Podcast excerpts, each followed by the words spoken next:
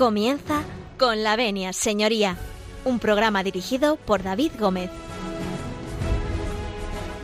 Muy buenos días, señoras y señores, y bienvenidos a Con la Venia Señoría, bienvenidos a esta casa, bienvenidos a Radio María y a Con la Venia Señoría. Como les decía, hoy lunes eh, vamos a abrir los eh, micros de esta casa que, bueno, pues cada lunes, cada 15 días, estamos con todos ustedes para analizar las cuestiones jurídicas que se nos vayan planteando y más en esta ocasión en lo que seguimos dentro del estado de alarma y que hay muchas cuestiones que analizar que son nuevas o novedosas. Por lo tanto, bueno, yo les invito a que se queden con nosotros. Ya saben que pueden participar con nosotros eh, a través del correo electrónico con la venia arroba radiomaria.es, se lo repito, con la venia arroba radiomaria.es. Y también pueden eh, seguirnos a través de la página web de esta casa que es www.radiomaria.es. También a través de las redes sociales que Radio María dispone tanto en Facebook como en Twitter. Pueden ustedes seguirnos eh, y hacernos las preguntas o, aquellas consultas que ustedes tengan bien hacernos y nosotros tengamos también a bien poder responderles. Así que yo les invito a que nos den permiso para que nosotros podamos entrar principalmente en esta ocasión en sus domicilios y sobre todo también en aquellos lugares donde estén ustedes eh, trabajando en este momento, aquellos que, puedan trabajar y que deban trabajar por el bien común. Y decirles que, bueno, pues un día más, que es un día menos, que nosotros les vamos a acompañar y que todo el equipo de Radio María y la gente de Venia vamos a estar a disposición de ustedes durante este ratito de radio para hacerles eh, disfrutar y hacerles más ameno esta cuarentena que nos ha tocado. Así que con el permiso de todos ustedes, nosotros comenzamos.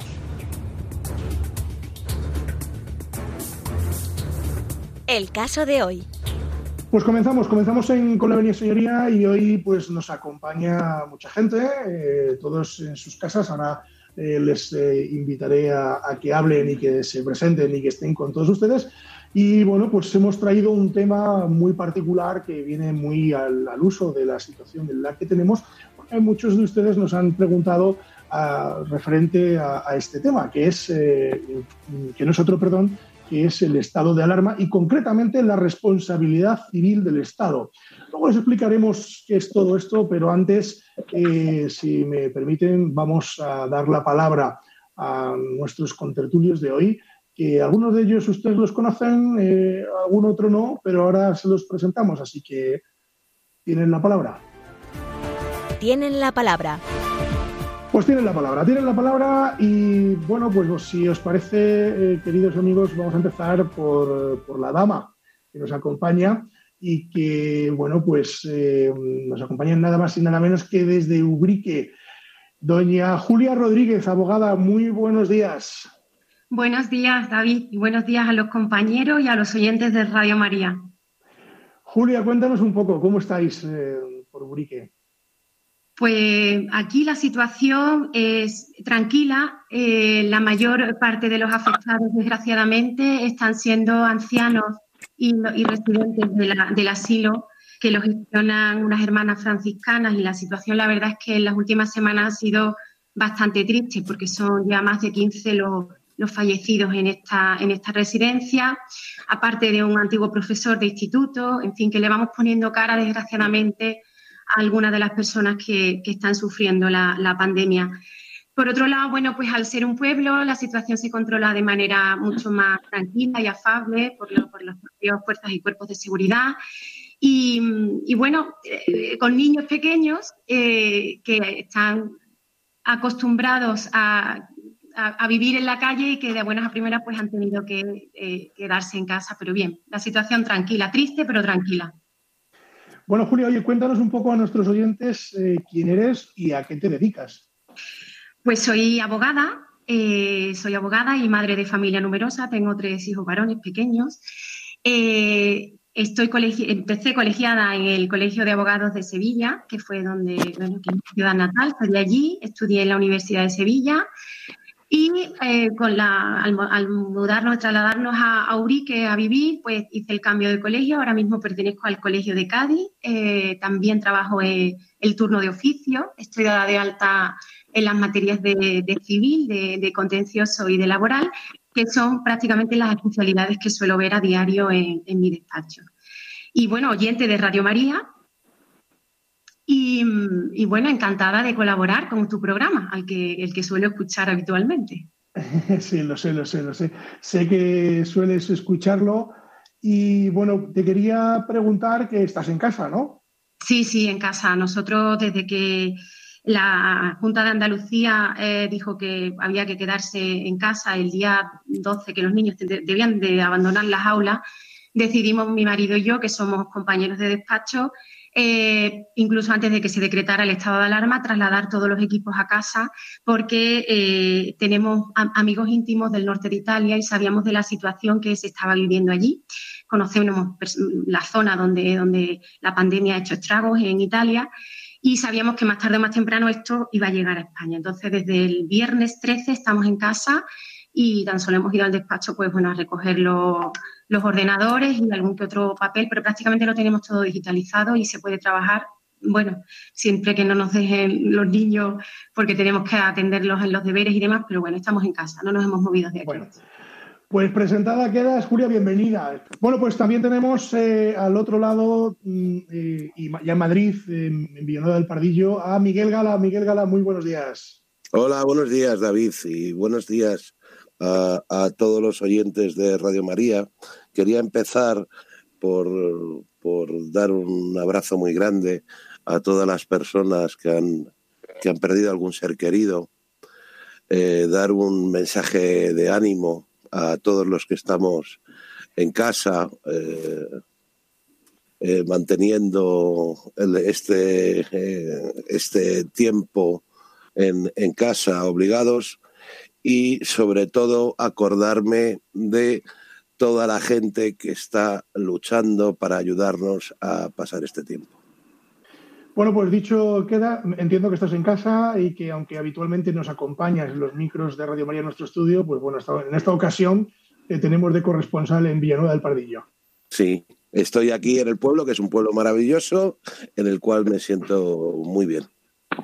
Fenomenal. Bueno, nos, volvemos a Madrid, a Madrid Capital, porque en Madrid Capital tenemos eh, eh, a Agustín Pinel. Agustín, muy buenos días. Buenos días, David. Don Agustín Pinel, ¿cómo estás? Pues bueno, como quieres que te diga, dentro de dentro de la, la situación por la que atravesamos, pues bien, bien, pero vamos, con, los ánimos fuertes para continuar. Bueno, Agustín, que es uno de nuestros eh, colaboradores también más directos, eh, recuérdanos un poquito eh, ¿qué haces en, tu día a día? Bueno, ahora en, este día a día no, sino en el día a día judicial. Bien, mira, yo soy, soy abogado desde hace 35 años, tengo un despacho abierto en Madrid y, bueno, fundamentalmente en despacho se llevan todas las, las disciplinas eh, jurídicas y bien yo pues normalmente lo que llevo es derecho penal y derecho y con eso pues eh, me intento ganar la vida desde hace ya mucho tiempo bueno, y muy, muy interesante. La verdad que tenemos un primer espada del derecho.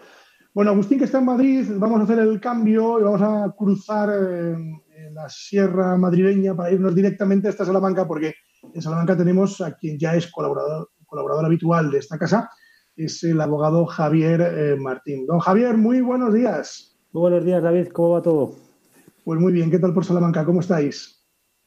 Aquí seguimos en la tercera ronda de este combate del coronavirus. A ver si le dejamos cao.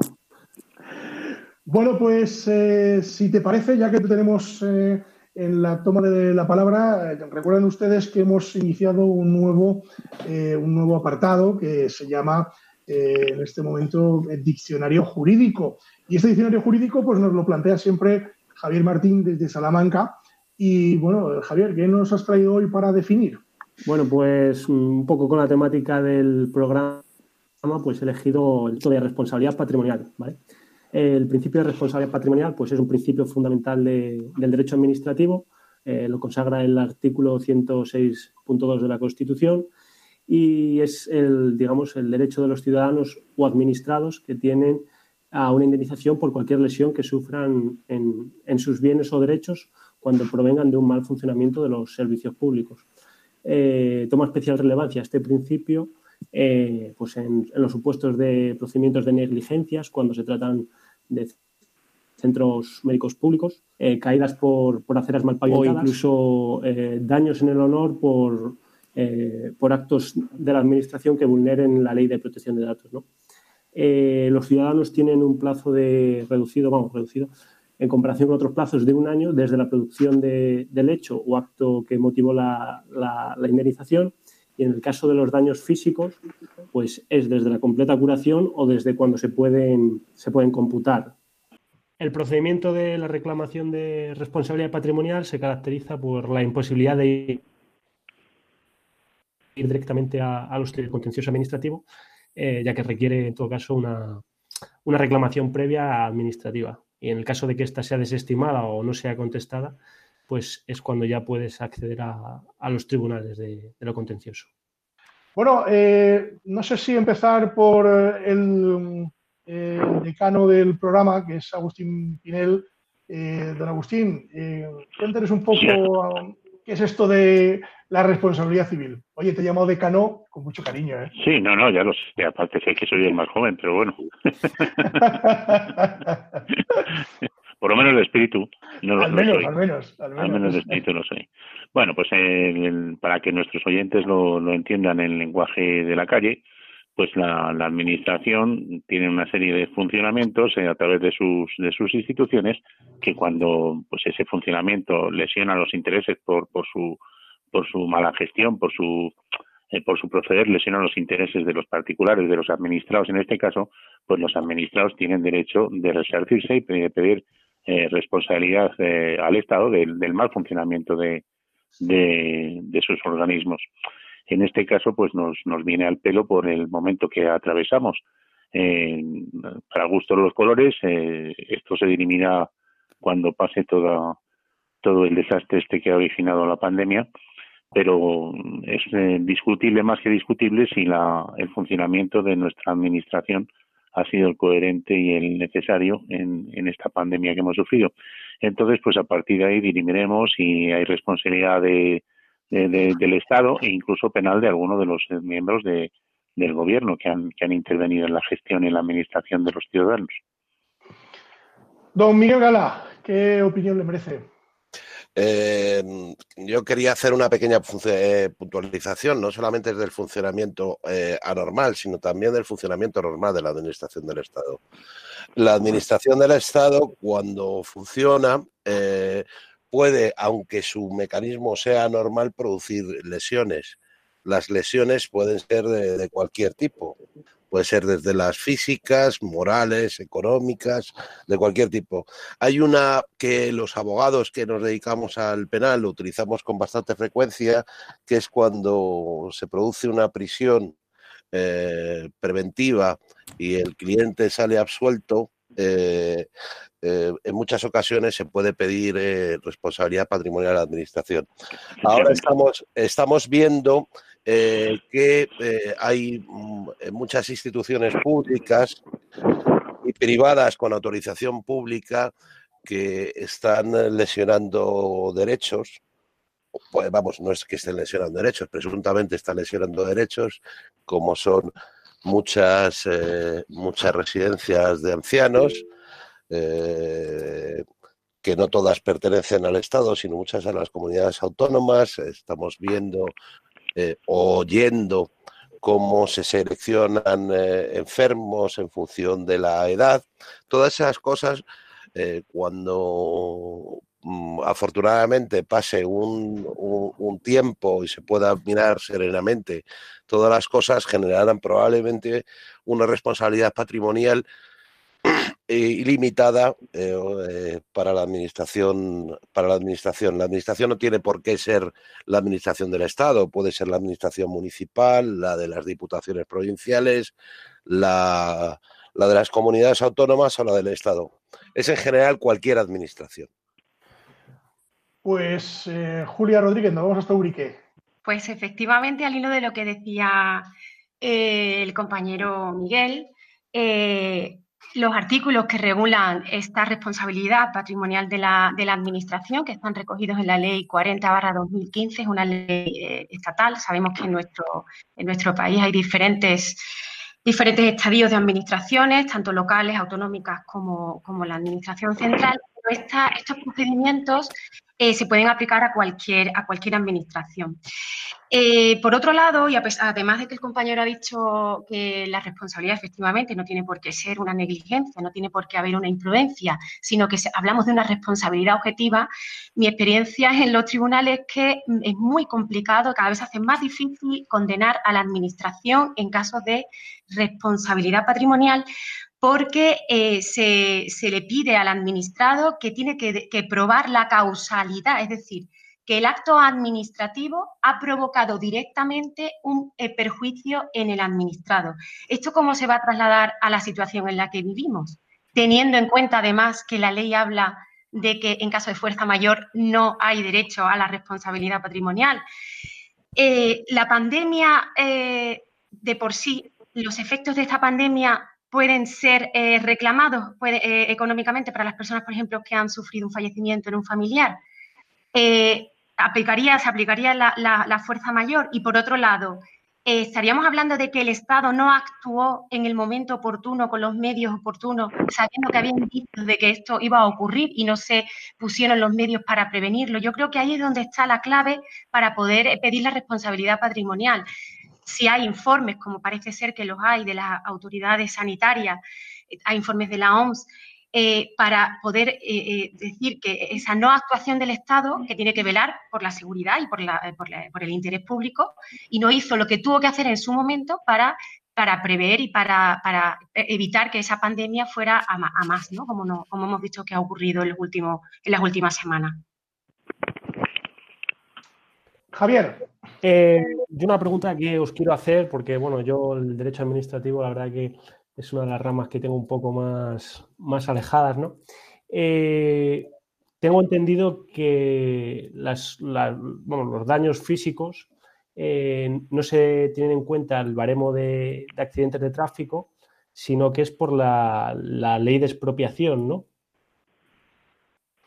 ¿Quién se anima? cualquier, lesión, eh, cualquier lesión eh, eh, física tiene que ir por los baremos de, los accidentes de tráfico. No es posible valorar los daños por los parámetros que establece la ley de expropiación forzosa. ¿Me dejáis un poquito como abogado que fui del ayuntamiento? Un, poquito, nada más, sin, pisaros la, la tertulia. Sí, al hilo de lo que preguntaba Javier, que hace preguntas de, alumno aventajado, que es. Entonces, eh, es una muy buena pregunta. Tiene, tiene un, sentido, es decir, porque realmente hay asuntos que se despachan con la ley de expropiación cuando estamos hablando de, precisamente de, expropiaciones, ¿no? Entonces, eh, pero, pero aquellos, como bien ha apuntado Miguel Gala, donde intervienen, eh, pues por ejemplo, el fallecimiento de una persona, eh, en mi caso particular, ¿no? que yo pleiteé contra la administración por la muerte de mi padre y sí que pudimos eh, ganar aquel pleito, pues el fallecimiento de la persona o que ha quedado en mal estado, es decir, una pérdida de, algún miembro, eh, ha tenido algún tipo de, deficiencia, etcétera, etcétera. Esto sí que es cierto que se valora por la, tabla de, accidentes de tráfico.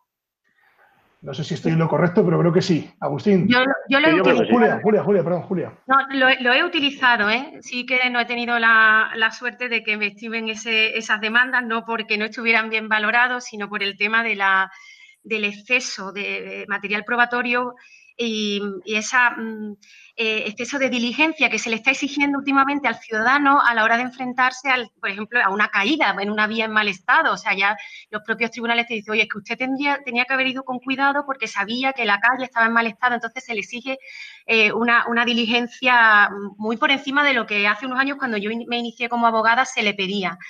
Pero sí que lo utilizo, ¿eh? utilizo el baremo para, pero, eh, por supuesto, informes médicos fundamentales, informes eh, periciales eh, y luego, pues eso, aplico las normas del baremo de, tráfico, que no solamente se utilizan para el tráfico, sino para cualquier tipo de responsabilidad en el que aparezca algún daño personal, físico o psicológico. yo os quería preguntar, claro, mm, estamos en un estado de alarma que es muy excepcional y, bueno, pues todos leemos la prensa bueno, pues está habiendo muchos fallecidos. Eh, desgraciadamente, muchos eh, fallecen eh, pues de una forma normal, aunque con, este dichoso virus, pero otros muchos pueden fallecer por algún tipo de, bueno, pues de negligencia, de que no se les ha atendido, de ese protocolo, no sé si lo decía Miguel o Agustín, que se había implantado, no sé si oficial o oficioso, de, tomar preferencias por unos enfermos y otros sí y unos no. Entonces yo os quería preguntar, eh, el ciudadano, porque seguramente algún oyente nos, eh, que nos escucha esté en esta situación, eh, si le ha pasado a alguien esto en estos días, ¿qué podemos hacer, querido Agustín? Hombre, lo primero que tiene que hacer es acudir a un abogado, evidentemente. Entonces, de cajón, eh, ir a un abogado es un profesional del derecho y que le va a asesorar sobre cuáles son las posibilidades reales que tiene de, interponer una acción judicial por posible responsabilidad patrimonial del Estado. Eso es lo, fundamental. Claro, cada caso me has dicho una pregunta, David, que es muy genérica. Es decir, eh, pueden ocurrir mil, mil circunstancias y habría que analizar cada una de las mil pero evidentemente el consejo fundamental es que acude un abogado, a un abogado, incluso a alguna asociación, se están creando, yo lo estoy viendo, como tienes ahora tanto tiempo y investigas en Internet, se están creando un montón de asociaciones para afectados por el COVID. ¿eh? O sea que cualquiera de las dos cosas, a un abogado particular o, alguna asociación, pero ahí le, ilustrarán eh, sobre las posibilidades que tiene de, de prosperar su acción. Miguel Gala. Eh, al hilo de lo que acaba de decir mi querido amigo Agustín, yo creo que es fundamental, independientemente, claro, de ir a un abogado, creo que es fundamental eh, la, creación de asociaciones. Y respecto al tema de la prueba que hablaba Julia, hay un procedimiento que no es exactamente del que estamos hablando, que es el procedimiento penal en el cual la prueba es mucho más fácil de conseguir eh, aunque luego no se llegue a buen puerto respecto a la, a la sentencia condenatoria o no de, la, de, los administradores, o sea, de los responsables políticos, porque cualquier prueba que pidamos en el procedimiento penal, el juez en condiciones normales nos la, nos la va a conceder. Nos va a conceder, vamos a pedir informes de expertos y nos lo va a conceder. Vamos a, pedir una serie de cosas que el juez penal con más, eh, con más eh, normalidad lo suele pedir que el juez del contencioso administrativo. El juez del contencioso administrativo se lo tenemos que dar todo, nosotros todo mascado. En el procedimiento penal, el juez, eh, a instancia de, los, de las acusaciones, suele conceder pruebas que en el procedimiento contencioso administrativo nunca conseguiremos. Julia. Pues me gustaría hacer ahora a mí una pregunta, porque como has comentado, has comentado tú y eh, eh, también eh, Miguel y Agustín, el tema de las asociaciones, en este tipo de procedimientos de responsabilidad patrimonial, ¿cabrían acciones colectivas? Habido cuenta de que tenemos que valorar el daño individual de cada persona y aportar las pruebas en cada procedimiento y habría que valorar caso por caso Mm, qué es lo que ha ocurrido. Entonces, no sé yo si esas asociaciones son un poco para asesoramiento, inicio de, estudio y demás, pero luego la acción, eh, bajo mi punto de vista, mm, debería de ser individual, ¿no? Al menos incluso la propia ley eh, del procedimiento de lo contencioso administrativo, no sé si prevé en algún, supuesto ese tipo de acción, que va encaminada a, reclamaciones de consumidores en, en, el ámbito civil y de la ley de enjuiciamiento civil. No sé qué opináis, compañeros, al respecto. ¿Quién responde? Miguel eh, yo creo que eh, efectivamente, eh, Julia, el procedimiento administrativo es muy complicada, la acción colectiva, pero no existe solamente la, la, jurisdicción contenciosa administrativa para reclamar al, a la administración. Me parece recordar y esto está un poco eh, en, el fondo de mis conocimientos contenciosos administrativos que también puede, se puede adquirir contra la administración por vía civil. Y ahí sí, como consumidores y usuarios, sí podríamos eh, hacer una acción colectiva. Javier Martín, creo que tenía por ahí algo en el disparadero. Eh, bueno, la pregunta es que, qué tipo de, acciones penales podríamos emprender y frente a quién, porque claro, eh, por ejemplo, sanidad, pues el reparto de competencias y todo eso está un poco eh, enmarejado, ¿no? Don Agustín Pinel. Sí, no, no, efectivamente lo que lo que dice él es, es cierto, es, habría que delimitar exactamente la legitimación aquí, a quien le, a quien le corresponde Eh, yo entiendo que, vamos, si, es un tema de sanidad, pues eh, con todos los responsables que han intervenido en sin excepción. Es decir, yo diría desde, eh, desde el presidente del gobierno al ministro de, Sanidad, pasando por el científico este que nos ameniza las tardes eh, con, sus, con sus predicciones. Eh, y, más posibles responsables que hayan en ese en ese círculo. No sé si es cuestión de delimitarlo, todavía no lo he estudiado, pero indudablemente lo tendremos que hacer tarde o temprano porque me imagino que van a venir una avalancha de, procedimientos en este sentido. Contra, perdonar que me introduzca en la conversación eh, sin que me hayáis dado paso, contra los delegados del gobierno también. Sí, los delegados, los delegados, los delegados del gobierno porque tienen esa función de, la, de cuidar de la, de la seguridad pública. Y los subdelegados del gobierno, hablo del delegado del gobierno porque estoy en Madrid. No, que lo que dices tú viene sobre todo al hilo de, de las famosas manifestaciones del mes de marzo, del principio del mes de marzo, no solamente la del 8M, que siempre es la que se le sale a colación y a mi entender nunca se debió de permitir, pero es que se permitieron también actos públicos, se permitió de un acto público de Vox, de otro partido, se permitieron partidos de fútbol, se permitieron manifestaciones paralelas, es decir, eh, cuando ya la OMS había avisado de que de que venía una pandemia que la teníamos encima, eh, no sé, es más que discutible la actuación de, de todas este, toda esta suerte de personas que han intervenido en, en la gestión de, de, los inicios del coronavirus. Sí, la gestión cuanto menos, eh, en fin, dará que hablar en los próximos meses en, sede judicial. Eh, yo, eh, habéis hablado del principio de prueba, Julia, de, de, ese nexo causal que nosotros hablamos así técnicamente, pero que a mí me gustaría que nos expliques un poco qué, qué es esto del nexo causal. Sí, en administrativo y en el de, para poder probar la responsabilidad patrimonial en esto, en el caso de la reclamación de los ciudadanos frente a, la administración y para que pueda prosperar esta, este tipo de reclamación, este tipo de, de demanda, que en última instancia pues las ven los tribunales de lo contencioso administrativo. Es muy difícil ganar una responsabilidad patrimonial en la vía previa de la que hablaba antes Javier, en la vía administrativa pues el Tribunal Supremo y los diferentes tribunales superiores de justicia vienen haciendo hincapié en que tiene que el resultado eh, dañoso, el resultado lesivo, el, el, tenido ese actuar o dejar de actuar de la administración respecto de nuestra salud o nuestra integridad física o nuestra integridad mm, psicológica o psíquica debe ser eh, como consecuencia precisamente de ese actuar de la administración o no actuar. Por poner un ejemplo, eh, por sacar a colación un caso que tuvimos recientemente en el despacho, ¿no? Una señora que eh, se cae de una moto circulando por una vía donde había agua porque ese agua salía de un surtidor que estaba en mal estado.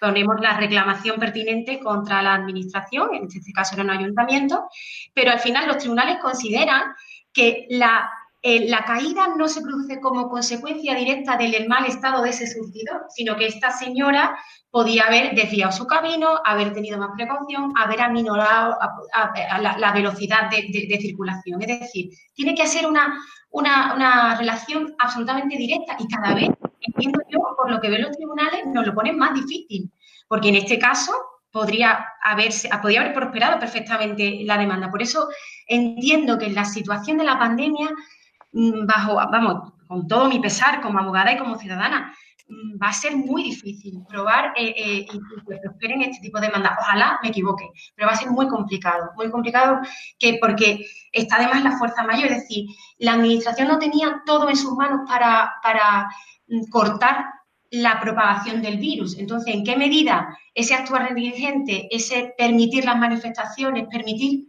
ha hecho que en el caso concreto de cada persona se haya producido el resultado de muerte o de daños en su integridad física. Por eso hablo del nexo causal. No sé si me he explicado eh, para que lo entiendan los oyentes. Perfectamente, te has, explicado perfectamente, Julia. ¿Qué opinión os merece, Miguel? A mí me parece que Julia tiene toda la razón del mundo. Los tribunales contenciosos administrativos están. Eh, mm, la realidad es que defienden a la administración más que al administrado. Al administrado se lo ponen realmente difícil.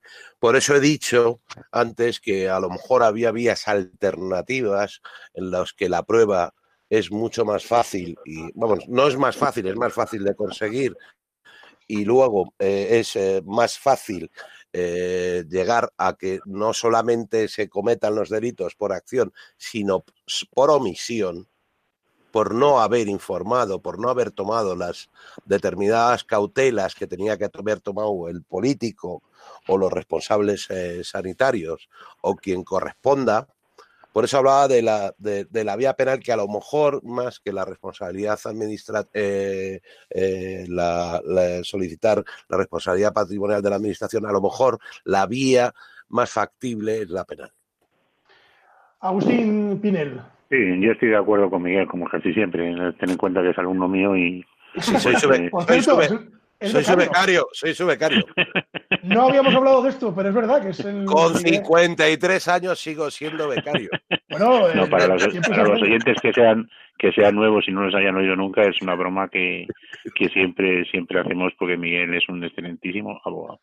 Bueno, pero becario, eh, Es una broma que a mí me gusta gastarle, siempre, porque yo siempre digo que es mi becario. yo a, sus pies, mi maestro. no, volviendo al hilo de lo un cafecito, un cafecito, por cierto. Sí, por favor, que de ayer estaba frío.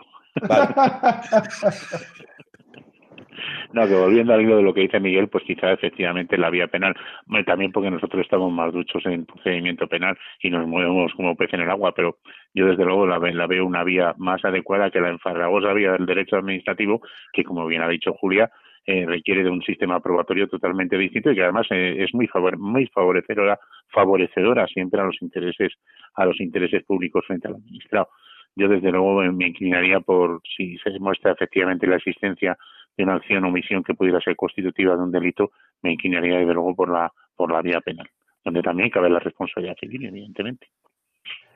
Pues eh, sí que cabe esa responsabilidad civil. Luego hablaremos de ella. Creo que desde Salamanca Javier Martín tenía algo que preguntaros. Bueno, por concretar un poco, eh, resumiendo, digamos que eh, la, presunción de, inocencia está más, más materializada en la vía administrativa respecto de la causalidad que, la, que la, penal, ¿no? Que muchas veces la, está un poco entredicha la, la presunción de inocencia. ¿Quién se anima a contestar? depende de quién sea el acusado. También.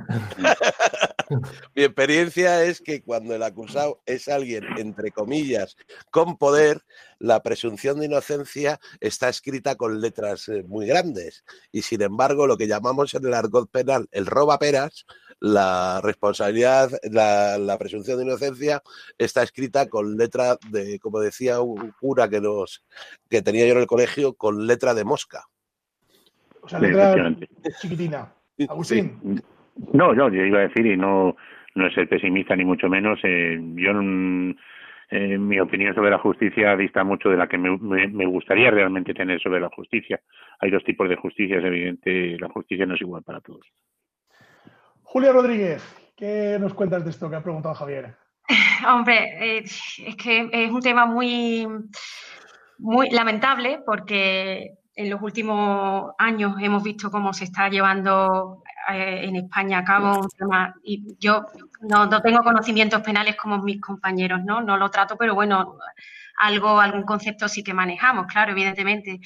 Pero lo del derecho penal de autor, ¿no? Y no, sé si es trasladable ahora eh, para el caso de que sea la administración la que vaya a ser eh, juzgada, pero sí que en otros ámbitos, como el tema de violencia de género, vemos que, sí que se tiene en cuenta quién es el que realiza el acto punible a la hora de establecer si es un presunto culpable o es eh, inocente hasta que tiene sentencia firme. Y eso lo vemos, lo vemos a diario y lo vemos en los tribunales, lo vemos en los medios y, lo sabemos. Lo, Julia, Julia, desde el momento en que la justicia es interpretable, la justicia no es una ciencia exacta. La justicia es absolutamente interpretable. Prueba de ello lo tenemos y lo, veis vosotros a diario en la multitud de jurisprudencia de uno y de otro signo mm, que defiende los intereses que tenemos o que defiende los intereses contrarios. Entonces, partiendo de esa base, pues eh, hay quien maneja mejor esos eh, esos hilos y, a veces pues le, va bien, le va bien, porque ya te digo que eh, en justicia, mm, hombre, no es una máxima, pero tanto tienes, tanto vales, muchas veces. Evidentemente. Pues, sí, adelante, adelante, Miguel, perdón, perdón. Evidentemente todos los, y lo que voy a decir no es políticamente correcto, evidentemente todos los que nos dedicamos día a día, tanto al derecho civil como sobre todo al penal, eh, conocemos que hay juzgados que son más propensos a, darnos la razón según eh, el tema que tratemos o menos propensos. Así es, así es. Sí, sí, sí es, complicado hacérselo saber muchas veces a los clientes, porque por ejemplo en, lugares como este partido judicial, donde viene un juez cada año y medio, nueve meses, año y medio, un año, eh, y luego vienen los agravios comparativos entre clientes, no es que a fulanito le pasó, bueno, sí, pero es que el juez era diferente, ¿cómo, cómo, cómo se lo hace llegar al cliente? ¿sabe? Es complicado. Sí, eso es, eso es complicado, esa forma ya parte de la psicología nuestra, que, que con el tiempo pues oye, pues está muy, muy nutrida ya y ya pues eh, tienes cuestión de cómo sepas tu propiedad del temporal, pero es así como dices. O incluso esperar y decir, no, este asunto no lo voy a presentar ahora, bueno, evidentemente teniendo en cuenta siempre los plazos de prescripción, voy a esperar porque le quedan meses a este juez para ver si el siguiente me da o no la razón por, porque, por la tendencia que tiene. Pero, ah, bueno, afortunadamente es así. Lo, otro sería que, que los jueces son libres a la hora de interpretar la, ley, ¿no? que es también una, una garantía para el ciudadano. Y luego están las instancias superiores para revisar si se ha cometido o no, si están ajustadas a derecho esas sentencias. Sí, efectivamente. Yo creo más normalmente en las asistencias en las asistencias de instancias superiores que en las que en las eh, primarias. Bueno, pues dicho ahí queda. Javier Martín, creo que teníamos eh, algo por ahí. Sí, nada, que bueno, yo planteé la pregunta antes eh, por el tipo y por, o sea, por los tipos planteables y por la, por los sujetos que podrían ser, digamos, encausados. Eh, pero mm, os centráis en la pregunta de, los sujetos. ¿no? Eh, pero ¿qué tipos penales podríamos plantear eh, después del COVID-19 frente a los políticos y... Pues mira, tenemos una ristra de delitos. Prevaricación, delito contra la seguridad pública, falsedades mm, y alguno más que si pienso se me ocurrirá. Incluso más grave, que incluso alguno más grave. ¿Cómo cuál? Homicidio imprudente. Sí, sí. Sí, de este se ha hablado, se ha hablado mucho. Bueno, vamos a hacer un pequeño alto en el camino porque nos, eh, nos queda todavía un, poquito de programa. Y en esta ocasión hemos traído a Aretha Franklin y vamos a escuchar eh, I Said a Little Prayer, creo que se dice así, que viene a ser como te voy a decir o te voy a, escribir una pequeña oración.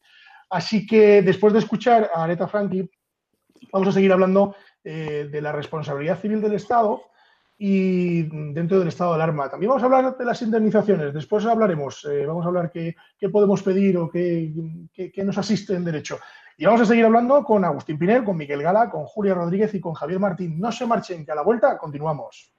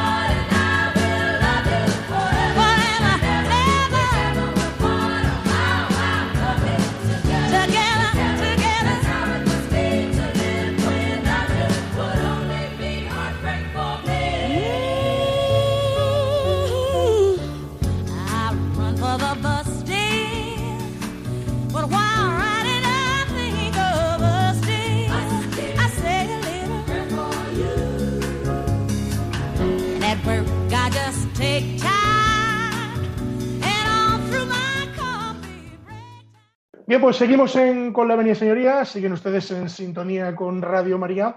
Y estábamos hablando de la responsabilidad civil del Estado, eh, un concepto amplio. Y más ahora en el estado de alarma en que nos encontramos, que bueno, pues eh, bueno, todo apunta a que eh, tiene que ser bueno, pues una responsabilidad de todos.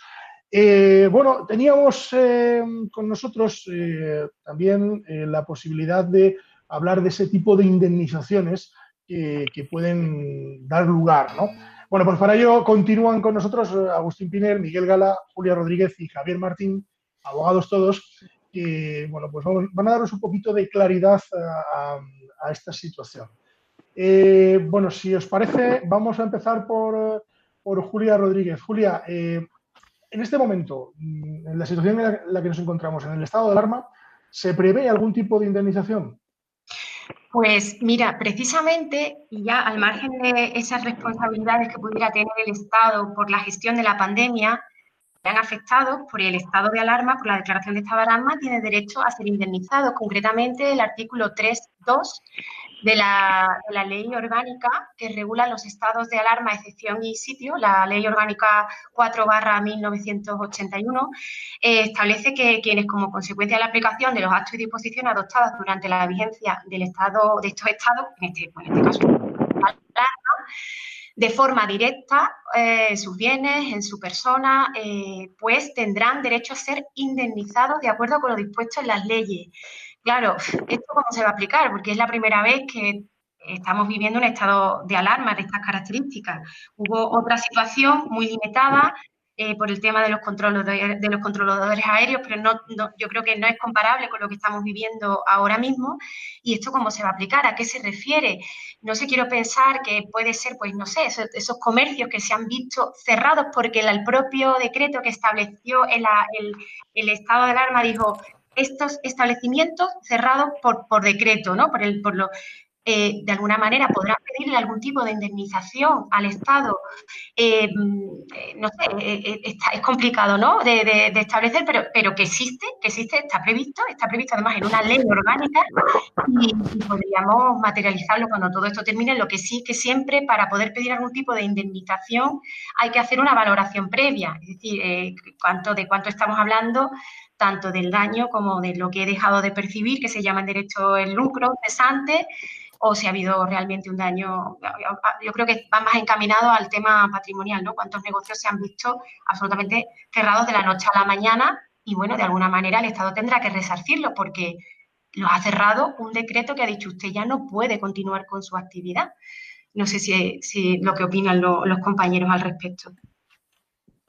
No, yo estoy totalmente de acuerdo con Julia. Es decir, esta es una situación absolutamente eh, excepcional en la que se están conculcando derechos fundamentales como es el de libre circulación y como es el derecho al trabajo. Entonces, pues eh, todo esto debe ser objeto de resarcimiento, tal y como dice exactamente eh, la ley que mencionas, la ley orgánica 481 de 1 de junio.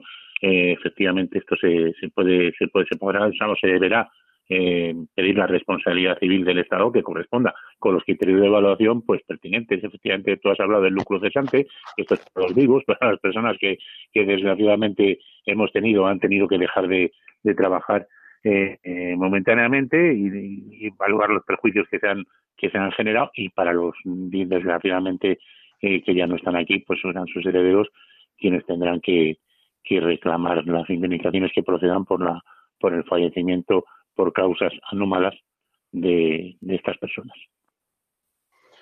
Miguel. Estoy absolutamente de acuerdo con Julia y con Agustín. No puedo añadir más nada más, lo han dicho estupendamente. O sea que lo das eh, como por sentencia. Yo cuando, yo, Julia todavía no es mi maestro, pero Agustín es mi maestro y yo lo que dice él. Oye, Julia, te estás perdiendo un gran becario, ¿eh? He dicho todavía. O sea, hace fotocopias, es una máquina. rápido, rápido. bueno, pues nada. Eh, cuando, cuando, vengas por aquí, si vienes por, por, Andalucía, por Cádiz, te pasas por el despacho y nada, me escaneas unos cuantos documentos y no Lo hace bien, ¿eh, Julián? Lo hace muy bien. Yo, yo, yo encantado. Encantado. Además, tengo un equipo de becarios maravilloso también. No soy yo. Sí, a su vez tiene sus becarios. su, su contrato. que tienes una estructura piramidal, ¿no? sí, claro. Javier Martín, Salamanca. Eh, nada, eh, la pregunta sería que en qué argumentos se podría escudar eh, la administración para exonerarse de, de la responsabilidad patrimonial. ¿Quién se anima? Yo creo que aquí va, a jugar un factor importante la fuerza mayor. Eh, estamos hablando de la declaración del estado de alarma como consecuencia de una pandemia a nivel mundial y, yo creo que va a ser muy relevante a la hora de, ese concepto, a la hora de que la Administración eh, intente no hacer frente a sus responsabilidades como tal. ¿Pero es fuerza mayor o es imprevisión? Es que yo creo que se dan las dos circunstancias, porque es verdad que la pandemia existe, pero también, eh, es, también es cierto y cada vez, cada vez está más constatado que, el Estado no actuó con la diligencia. es lo que dice Julia, es, es, lo que es decir, aquí no estamos juzgando ni el gobierno tiene la culpa, ni mucho menos de una pandemia, eso es, es evidente, es una circunstancia sobrevenida que vete a saber los orígenes, que son más que discutibles, que sería análisis de otro, de otro programa. Pero la pandemia nadie va a echar la culpa al gobierno, no que va a echar la culpa al gobierno, si la tiene es de la gestión de esa pandemia. Mm. pero, la administración lo más seguro es que acuda a ese, a ese concepto, de alguna manera va a intentar... Sí, a eh, no, eso ya te lo digo yo, que va a acudir a ese concepto, la fuerza mayor es que es la defensa. Si yo fuera abogado del Estado lo tengo más claro que el agua, fuerza mayor, pero claro, eh, también se puede rebatir de mil maneras eso, Julia. Sí, está claro. Mm. Sí, sí, sí. Que, efectivamente la fuerza mayor va a ser la, en la, el arma que va a dirimir la administración frente a las 100.000 mm, acciones que se inicien contra ellos, pero es evidente. Vamos, es absolutamente discutible. Si me permitís una anécdota, yo cuando estaba estudiando Derecho, ya en, cuando era Franco Cabo, creo, eh, derecho? Sí, estudié derecho. Si, eres el becario. sí, pero joder, los becarios. No, yo le dejé, le, di unos apuntes una vez. incluso, la, incluso la acabé. Eh, eh, cuando estaba estudiando Derecho, me acuerdo que había un profesor, teníamos un profesor de Derecho Administrativo y nos hacía hacer trabajos. Y a mí me tocó la mala leche de la fuerza mayor. Pues, ¿os acordáis de aquellos tomos de Aranzadi que había? Porque ahora existen ordenadores. Pero antes había que buscarlos en los Aranzadis. Sí, había que buscarlos. son buenísimos, para, son buenísimos para, elevar el monitor del ordenador, buenísimos. Sí, y, para, buenísimos, para adornar, ¿eh? son preciosos. Y para las fotos esas de despachos. Pues, para las fotos de despachos son preciosos. Pues me costó encontrar casos de fuerza mayor que no os podéis ni imaginar. Y me fui hasta el año 20, creo, y encontré a partir De ahora. Pero miraste por, la, miraste por la F. No, miré ah. eh, por mayor. Ah, bueno, claro, entonces acabáramos. sí, claro, es que entonces. Qué divertido era mirar los aranzadis. Sí, es precioso. a mí, a mí llenabas, me, la mesa con 8 o 10 libros. Sí, a mí me Creo que algo, poco, pero algo. Tú, David, no, no, no, no, tú no alucines que tú lo te has tocado mucho eso. Tú, no, eres de la generación... Al principio, al principio, cuando estudié... Tú eres de generación digital. Tú eres de generación pero, digital. Pero cuando yo estudiaba relaciones laborales no había todavía estos... Mm, Creo que solamente hemos tratado con Aranzadis, Agustín. A, a Agustín y, y yo. No, yo también. Julia, ¿eh? Julia sí, es muy joven. No, no, no, no fui tan yo tampoco. Yo, era, yo, era, más de la ley, ¿eh? Yo era más de la ley, también hay que decirlo. No, no yo no sé si. Eh, Agustín, ¿tú has estudiado en la Complutense? Sí. ¿Te acuerdas de la biblioteca de la Complutense que estaba llena de aranzadis? Pues allí pidiendo al bibliotecario que te dejase coger los aranzadis. Con la letra aquella de misal que tenía el aranzadis. Sí, sí, sí, sí, que te dejaba clavija. Salías de ahí y veías todo doble, triple, cuádruple. Hace mucho, Miguel, que no, que, no, que no, ves un misal, ¿eh? No tienen esa letra. Ah, ¿Ya no tienen esa letra? No. Ahora son digitales. Ahora, ahora, ahora llevan una tablet, ¿no? una tablet. Sí, sí, sí, sí, señor, sí, señor. No, yo, eh, para el que no conozca, la biblioteca de la Universidad Complutense de Madrid debe tener como unos 600 metros cuadrados, tiene dos plantas y toda la segunda planta estaba llena de aranzadis. Sí, sí, era tremendo. Qué barbaridad. Bueno, oye, eh, yo os quería lanzar, porque me ha pasado una cosa eh, esta mañana, no, ayer. Eh, ayer me pasó una cosa muy curiosa. Me llama una, bueno, muy curiosa, ¿no? Que, es, que ha sido una desgracia para la clienta, pero desde luego para mí es la primera vez que me ocurre. estábamos haciendo un, un, procedimiento de incapacidad de una señora mayor, de, de una señora, pues, estaba en una residencia, y bueno, pues ha fallecido, ha fallecido por, motivos del COVID. Eh, con un procedimiento judicial en marcha que tenemos en este momento de incapacidad. Es decir, vamos a incapacitar a esta señora porque bueno, pues no, se regía por, no se gobernaba por sí misma y los hijos eh, decidieron iniciar el procedimiento. Claro, eh, la pregunta del millón es, ¿y ahora qué? Después de que la administración, eh, yo quería incapacitar a mi madre, pero el resultado ha sido la muerte, por, por estas circunstancias, eh, ¿puedo hacer algo al respecto? ¿Os opina alguna opinión? ¿En el procedimiento? Sí, Hombre, el procedimiento, el procedimiento lo tienes que, el de incapacitación lo tienes que cerrar por porque está extinguido por fallecimiento del, del causante. Pues Pero indudablemente acciones paralelas puedes iniciarlas como heredero. Por supuesto. Por supuesto. Oye, yo quería preguntaros para, finalizar, ¿qué, recomendación daríais eh, a, nuestros oyentes y a aquel que se haya encontrado en una situación eh, bueno, pues parecida a la que yo he descrito, donde bueno, pues, algún familiar ha fallecido Ojo, vamos a distinguir entre fallecimientos y fallecimientos, es decir, fallecimientos que son inevitables y fallecimientos donde la administración, digamos, ha funcionado de una forma anormal, es decir, de una forma no normal, ¿no? Eh, ¿Qué recomendaríamos, Agustín? Pues eh, ya lo he dicho desde el primer momento, eh, que, se, que se acuda a un abogado o a alguna asociación de abogados que se han creado para, para estas para esta situación. Hay un montón, todo es cuestión de, de meterse en Internet y, la gente pues, que tenga que, que haya sufrido esta, esta desgracia en su seno, en su familia, pues que, que, acuda a este tipo de asociaciones o que contrate a su abogado de confianza, que sin duda le va, le va a asesorar eh, de maravilla.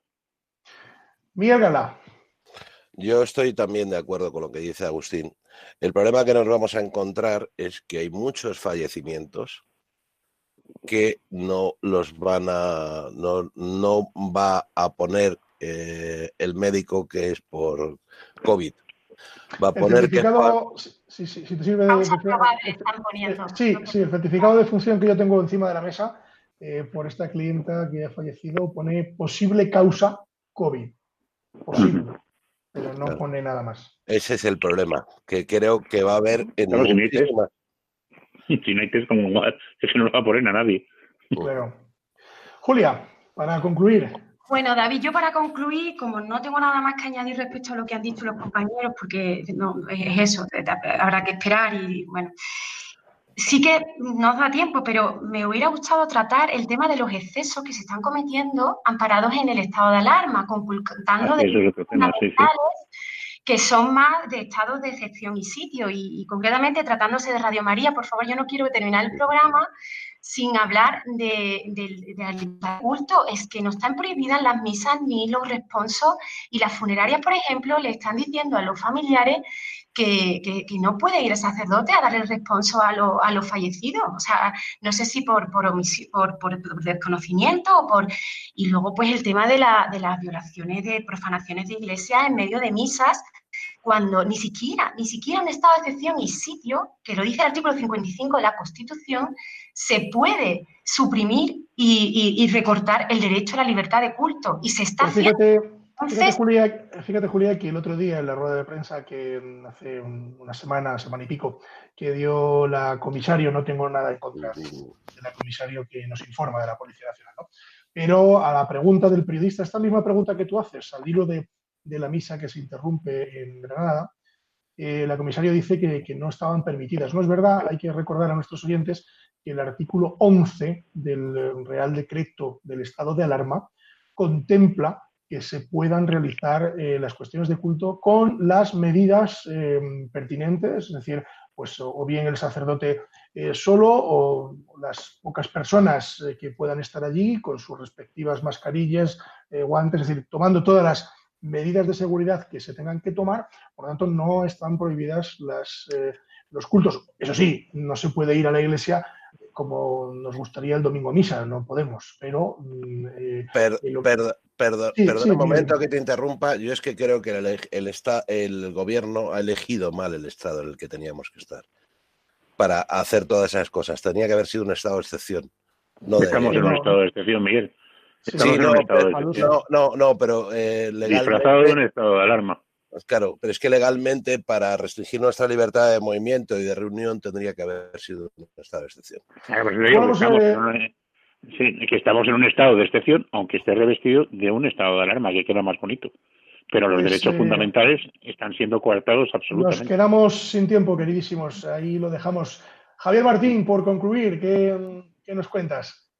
Pues nada, que pues eso, como he dicho al principio, que esto es como un combate de boxeo y, se van dando los rounds con cada estado de alarma y nada, vamos Tú eres más de baloncesto que de boxeo. Soy, más de baloncesto, pero bueno. Me voy a quedar sin cuartos, así que nada. Mucho, mucho ánimo. Y... Bueno, pues muchísimas gracias a todos eh, por compartir con nosotros. Eh, querido Agustín Pinel, gracias. Espero que estés bien. Sí, David, siempre. Nos vemos pronto y nos podamos dar un abrazote. Por supuesto que sí, por supuesto que sí. Julia Rodríguez, eh, desde Ubrique, abogada, que no nos conocemos personalmente, pero que habrá que ir a Ubrique a conocer a estos a esos guerrilleros que tienes de niños, que son un espectáculo, que son tres, nada menos, bueno, y a tu marido. Sí. Daros un abrazo. Muchas gracias, Julia. A vosotros, un placer. Queridísimo Miguel Gala, nuestro becario, nuestro magnífico becario. Muchas gracias, Miguel. Muchas gracias a ti, a tus oyentes y sobre todo quería dar un abrazo muy grande a la gente que está padeciendo y que ha perdido a alguien. Pues ese abrazo le extendemos a todos y extendemos a todos ustedes que, si les ha tocado perder a alguien, pues que sepan que tienen el abrazo y el calor de Radio María, en nuestro personal y, desde luego todo nuestro cariño y nuestro apoyo. Y a todos ustedes decirles que, bueno, pues que un día más, que es un día menos, ¿no? Que es lo que estamos diciendo ahora, que aguantemos, que seamos fuertes, que yo creo que eh, los españoles somos un gran pueblo y que juntos saldremos de todo esto. Nos va a costar, no será fácil, no, no vamos a engañarnos, pero yo creo que entre todos remaremos en la misma dirección y conseguiremos ponerle fin a esto y pronto volvernos a dar un beso, un abrazo, a conocer ese nieto o esa nieta que, todavía no conocemos y que ha nacido, ¿no? Eh, en fin, estas pequeñas cosas que ahora nos, impiden eh, las circunstancias, pero que volveremos a recuperar. Decirles que nos despedimos, que nos pueden encontrar ustedes en el correo electrónico, vayan a por ese papel, a por ese boli, con la venia se lo repito, con la venia. También nos pueden hacer llegar sus mensajes de voz a través del contestador automático 91 005 33 05. Se lo repito, 91 005 33 05. También pueden escribirnos a través de la página web de Radio María, que es www.radiomaria.es. A través de cualquiera de estos medios nos pueden ustedes hacer llegar sus sugerencias o sus consultas. Decirles que, bueno, que Radio María continúa, que continúan en la sintonía de Radio María, que se queden aquí porque a continuación viene Revista Diocesana y después los informativos. Ya saben que los informativos de esta casa siempre les digo que son los mejores informativos que hay en el panorama radiofónico español, así que no se lo pierdan. Y decirles, como siempre, que se cuiden mucho, que, que cuiden de los suyos y que si la justicia no es justa, es doblemente justicia. Muy buenos días. Les hemos ofrecido Con la Venia, Señoría, un programa dirigido por David Gómez.